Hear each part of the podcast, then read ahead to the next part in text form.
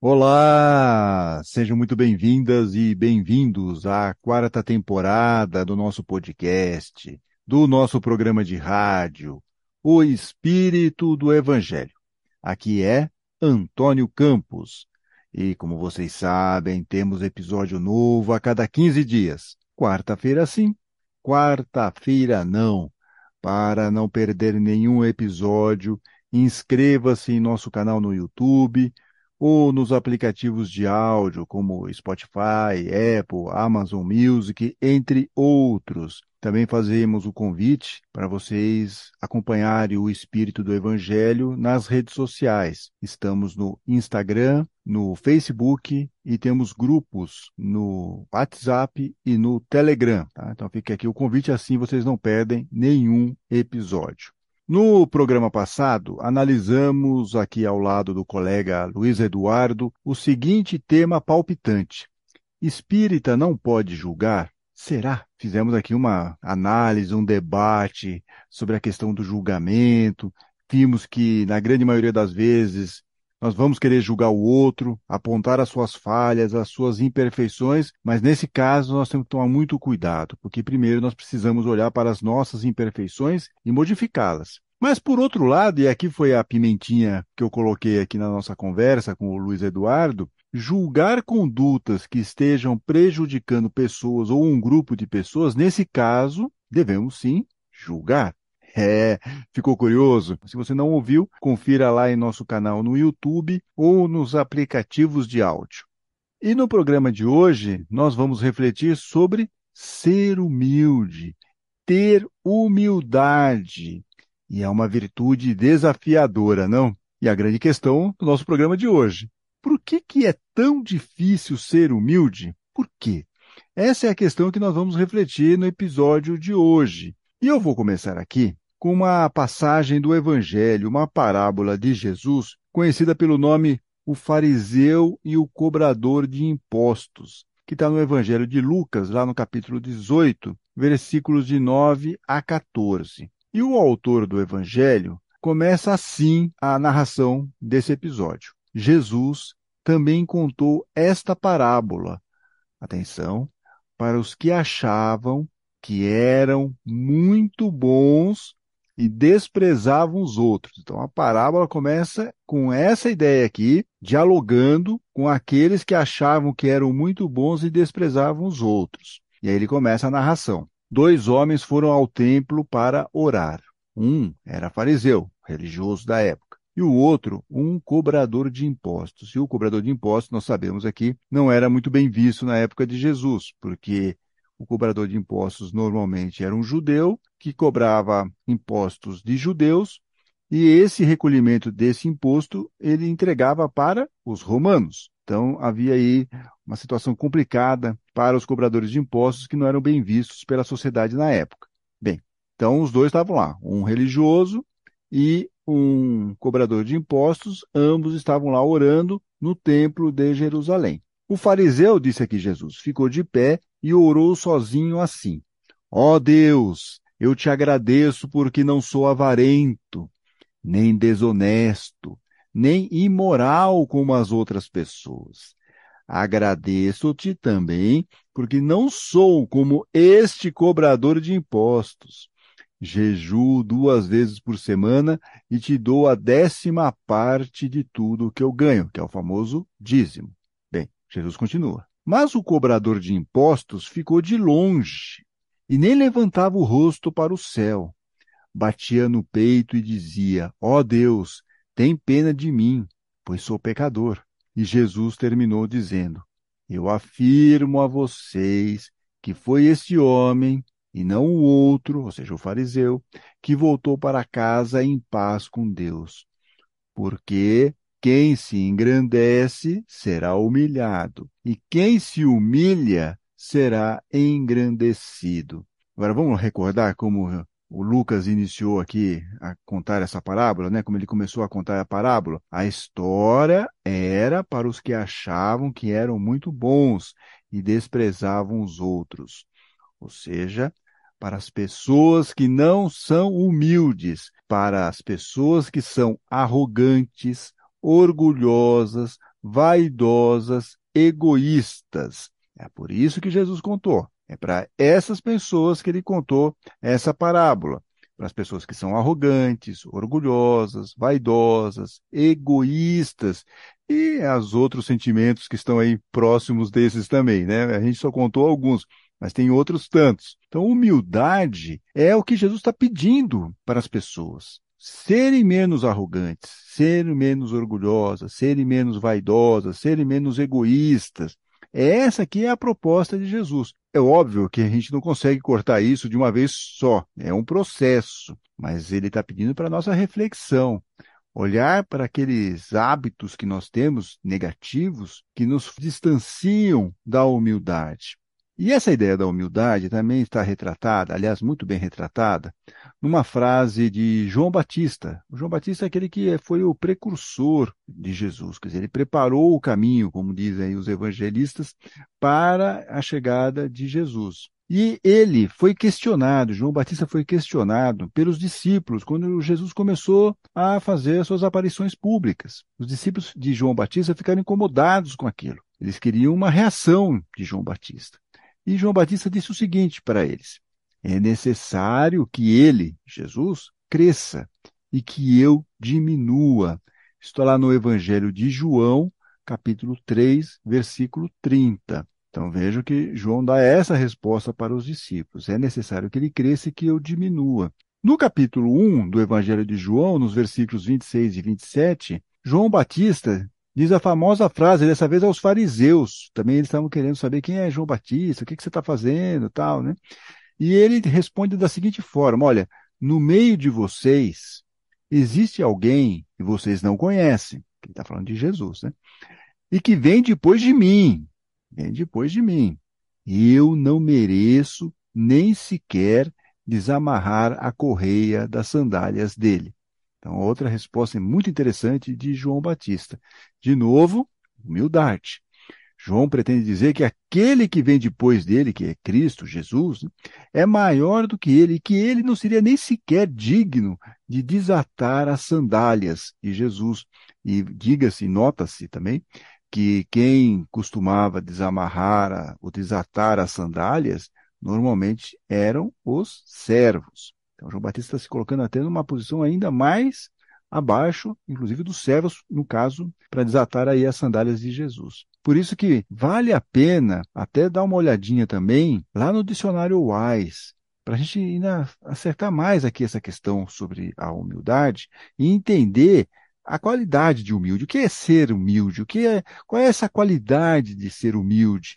E lá no dicionário Wise vai dizer o seguinte, olha, é uma virtude uma virtude, caracterizada pela consciência das próprias limitações, modéstia, simplicidade. Então, no caso aqui de João Batista, ele tinha consciência de suas próprias limitações. Ele sabe, ele não era o Messias e que ele estava lá para uma missão. E Jesus era o principal. Por isso, então, que ele fala que é necessário que eu diminua para que Jesus cresça. Mas e nos dias de hoje, hein? Nós encontramos mais pessoas com o comportamento do fariseu, que se dizia bom, correto, perfeito, gostava de se mostrar como superior, né? e ainda mais ao se comparar lá com o cobrador de impostos. Ou nós temos mais pessoas como João Batista, que sabe a sua real dimensão, o seu papel, sabe que não precisam ficar se pavoneando, não precisam fazer um marketing pessoal. Ele conhece os seus limites, sabe trabalhar da ideia da simplicidade e da humildade. Normalmente, respondendo aqui essa questão, né, nós estamos mais cercados por pessoas que gostam de mostrar que sabem tudo, são mais espertas, mais inteligentes, mais descoladas e principalmente gostam de mostrar que são superiores às outras pessoas. Veja, e isso, quando a gente olha para o outro, a gente consegue identificar. Mas eu também quero fazer uma outra provocação aqui. Será que eu também não tenho essa questão aqui? Será que eu também não gosto de mostrar que eu sei tudo? Que eu sou mais esperto? Que eu sou mais inteligente? Que eu sou mais descolado do que os outros? Será? É uma reflexão. A gente olha muito para o outro, mas nós também temos que olhar para nós. Aliás, é importante a gente olhar primeiro para nós. Né? É, inclusive, nós falamos no programa passado sobre o julgamento. Se aponta um dedo para uma pessoa, três estão voltados para você. Um, a gente aponta o cisco do outro, mas tem três aqui dedos apontados para nós, que é a tal da trave. É, você tem que olhar primeiro para a sua trave no seu olho. É importante a gente fazer essa colocação também para nós. Como é que eu estou me comportando? Os discípulos de João Batista, né, porque a gente vive nesse mundo também, sempre sofrendo muitas influências, e os discípulos de João Batista queriam que seu mestre reagisse ao aparecimento de Jesus. Quantas pessoas também não querem que a gente se mostre com muito mais capacidade do que realmente a gente tem? Tem isso, né? Você acaba sendo meio que influenciado pelo meio. É mais ou menos como se os discípulos dissessem a João Batista: Você não vai fazer nada? Você vai aceitar que essa pessoa aí, Jesus, supere você? É, às vezes acontece isso. No meio ambiente onde nós estamos, eh, se coloca de uma forma que nós não podemos aceitar determinadas posições, situações, porque isso nos rebaixaria. E os discípulos de João Batista estão meio que fazendo isso com João Batista, provocando João Batista para que ele reagisse. No entanto, João Batista, aqui para a gente é a grande lição, né? se manteve firme, apesar dos protestos, e se mostrou o quê? Ser uma pessoa humilde. E nesse mundo altamente competitivo, esse tipo de comportamento, vamos dizer assim, mais agressivo, né? arrogante, orgulhoso, egoísta, é meio que estimulado em nossa sociedade. Por isso que é tão difícil conseguir ter humildade em nossos gestos, em nosso comportamento. Tanto que, se vocês forem falar em ser humilde para essas pessoas orgulhosas, o que, que vocês acham que vai acontecer?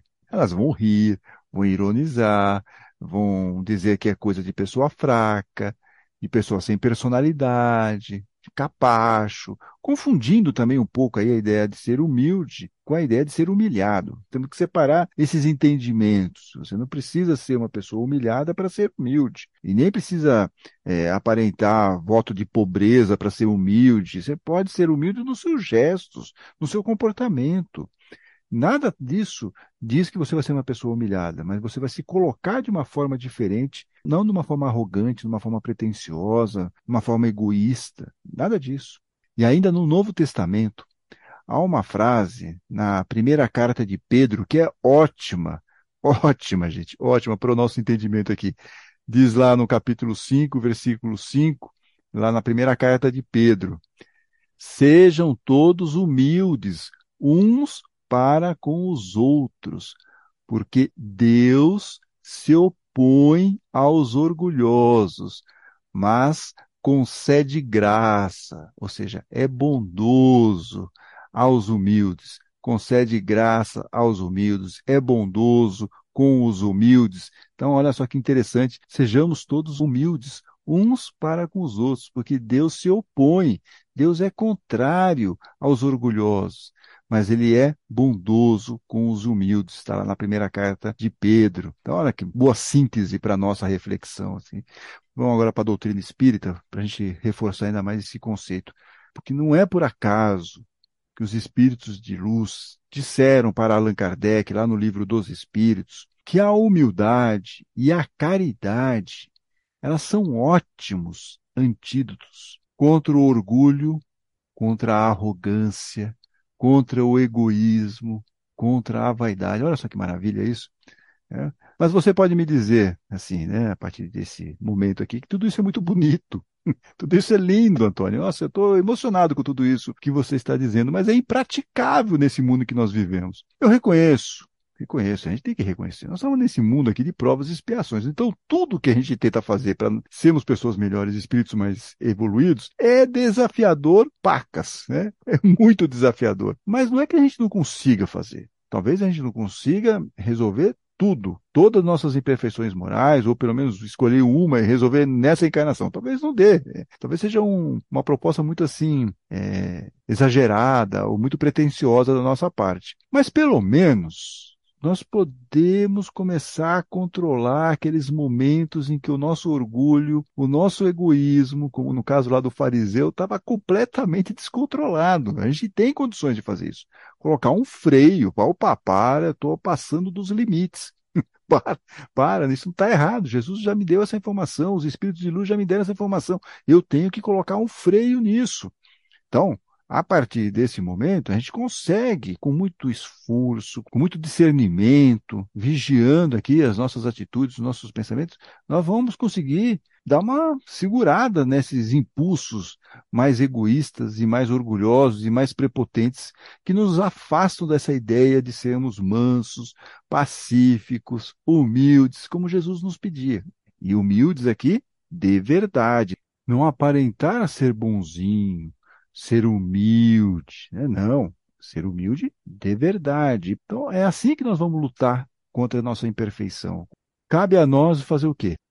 Se está percebendo que está agindo de uma forma negativa, qual que é o antídoto? Nós já vimos. Nós vamos trabalhar aqui com a caridade, que vai nos levar à humildade. Com essas duas, nós conseguimos, então, parar um pouco e colocar um freio nesses comportamentos negativos. Veja como tudo é um processo e a coisa tem que estar tá toda hora lá. Você tem que estar tá pensando, pensando, refletindo. Será que eu agi certo? Será que eu agi errado? Como eu vou agir nessa situação? Mas é bom fazer isso. Pode dar um certo trabalho, mas é o jeito que a gente vai conseguir encontrar para disciplinar e fazer uma coisa que Paulo fala lá na carta aos Efésios.